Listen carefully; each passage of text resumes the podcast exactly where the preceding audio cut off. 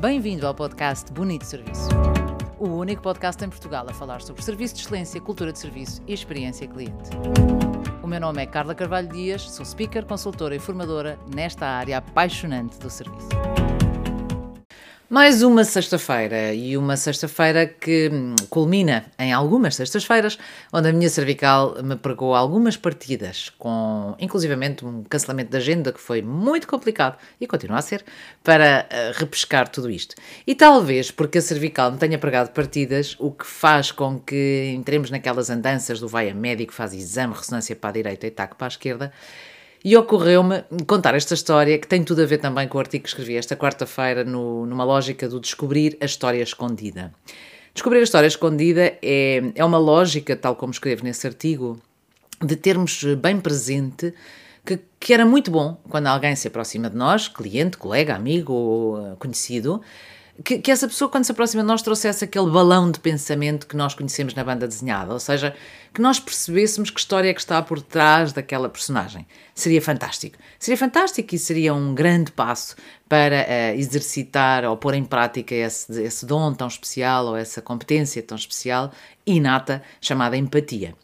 E, e na sequência de tudo isto e de escrever o artigo da História Escondida, lembrei-me de uma história que, que, relata bem o quanto é importante descobrirmos a história escondida. E esta história passa-se com o meu filho João, que hoje já tem 19 anos, mas na altura teria, não sei, talvez os seus 10 anos, 9, era pequenino.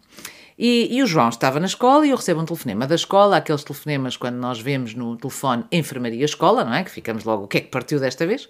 E ligam-me da escola com um relato relativamente preocupante. Uh, supostamente o João teria tido um episódio de visão dupla, o que não é uma coisa muito simpática de se ouvir. E portanto, na altura, o que fiz foi ligar para o nosso médico e dizer: Olha, passou-se isto, o que é que faço? Não faço. E, e ele, e bem, disse: Olha, passe cá, vemos o que é que se passa. Eventualmente não passou só de uma impressão, mas, mas vemos o que se passa. E lá fui eu com o João, uh, ter com ele. E, e, obviamente, basicamente, depois de o observar, ele disse: Olha, vai ser visto por um oftalmologista só para despistar qualquer coisa aqui que possa estar menos bem na vista. E assim foi. Fomos ao oftalmologista, o João muito tranquilo, e quando saímos do oftalmologista, nada a assinalar, e voltámos ao nosso médico que disse: Olha, pelo sim, pelo não, para despistar e para não ficar aqui com, com macacos na cabeça, vamos-lhe fazer uh, um ataque. Ok. E o João, na altura, olhou para mim e disse: Mãe, o que é um ataque? O que é um ataque? E eu, naturalmente, disse: Olha, filho, tranquilo, uh, já agora um parênteses, eu tenho uma filosofia com os meus filhos em relação a vacinas e picas e médicos e tudo, que é: eu digo-lhes sempre a verdade. Isto é, se eu acho que vai doer um bocadinho, eu vou dizer vai doer um bocadinho. Se eu acho que vai doer um bom bocado, eu digo, olha, vai doer um bom bocado. Se eu digo que não dói, é porque não dói. Portanto, eu não lhes digo não vai doer nada e de repente, ah, afinal doeu. Portanto, não havia razão nenhuma para o João não confiar naquilo que eu lhe estava a dizer. E então eu disse: Olha, filho, não dói, estás a ver uma radiografia, é parecido, mas é um, um, um aparelho maior, e enfim, como se explica a uma criança o que é este exame. Pronto, e aquilo continua e eu começo a ver o, o meu filho João a suar das mãos. E, e insistentemente, enquanto esperávamos pelo ataque, a, a dizer-me: Mas é o que ataque, afinal? O que é um ataque? Afinal, o que é um ataque? E eu dizia-lhe, oh, João, já te expliquei, não é? Então, é como se fosse um raio-x, tu vais ver, é uma máquina, tem uma roda, entras lá dentro, faz barulho, mas não dói, é, é sem dor, é sem dor, é sem dor. E eu insistia. E passado um bocadinho, o João dizia-me, oh mãe, mas, mas não dói de certeza. E aquilo começou a mexer comigo no sentido de, porque raio é que ele não está a confiar naquilo que eu lhe estou a dizer. Estávamos claramente perante uma situação de descobrir a história escondida. Eu não estava a descobri-la. E não tão pouco tinha esta filosofia na altura. Bom, continuámos a aguardar, fomos para a zona onde se faz a ataque. E enquanto esperávamos, ele cada vez ficava mais nervoso. As mãos tremiam, as mãos suavam, muito inquieto, perguntava-me repetidamente, ao ponto de eu me zangar com ele. E dizia: João, eh, alguma vez te menti em relação a um exame, a um raio-x, a, uma vacina, a qualquer coisa que doesse e que eu te dissesse que não? Não. Então porquê que estás a desconfiar de mim? Ok, mãe, está bem, mãe, mas, mas aquilo como é que é? E voltava a perguntar, e houve uma altura em que eu tive mesmo que puxar daqueles galões de mãe e dizer: chega da conversa, acabou a conversa, não dói, eu estou a dizer que não dói, vais fazer e ponto final, parágrafo.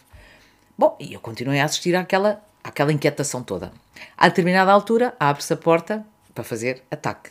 E quando se abre a porta, o João larga-se a chorar, mas a chorar compulsivamente. E eu fui ter com ele, naturalmente, abracei e disse: João, o que é que se passa, filho? Se não dói, por que é que lhe chamam um ataque? Ou seja, a história escondida era quando o médico diz vamos fazer uma ataque, ele ouviu vamos fazer um ataque. Ora, qual é a criança que acredita que um ataque não dói? E portanto, o comportamento dele estava a ser completamente pateta, porque havia uma história escondida que, enquanto eu não a descobri, e, e descobria por, por, desespero, porque não fui capaz de ir buscar, enquanto eu não a descobri, não fui capaz de o acalmar. Ora, é uma história, eu acho deliciosa, hipotética uh, em termos de, de, de, de paralelo, uh, aparentemente, ao serviço, mas não é hipotética, porque isto acontece-nos todos os dias. E todos os dias podemos estar perante aquele comportamento de um determinado cliente ou de um colega que não percebemos, ou porque é mais agressivo ou menos tolerante, e esquecemos que atrás de alguém um, com um fato vestido pode estar uma história recente de um divórcio, pode estar uma história recente de um casamento, pode estar uma história recente feliz, pode estar uma história recente infeliz. Uh, e, e é essa história escondida que nos permite compreender o outro e exercer a empatia, esse, esse ingrediente tão, tão precioso na vida e particularmente ao serviço. Neste caso concreto, uh, esta história ficou famosa na família, ainda hoje falamos do ataque. Um, o João naturalmente deixou de ter medo dos ataques, ou neste caso das ataques, porque eu depois expliquei-lhe que era tomografia axial computadorizada, pronto, e aquilo correu tudo muito bem. Mas há muitas histórias destas na nossa vida, hoje deixo esta para inspirar a quando aparecer uma coisa muito nonsense ou quando o comportamento for realmente muito estranho ou difícil de descodificar, e mesmo quando ela é normal, vamos esforçar-nos para descobrir a história escondida, que neste caso, atrás de um ataque estava tão somente um exame indolor. E por hoje é tudo. Votos de muito bom serviço. Até para a semana com mais uma história neste podcast que só fala desta arte de bem servir. Até para a semana.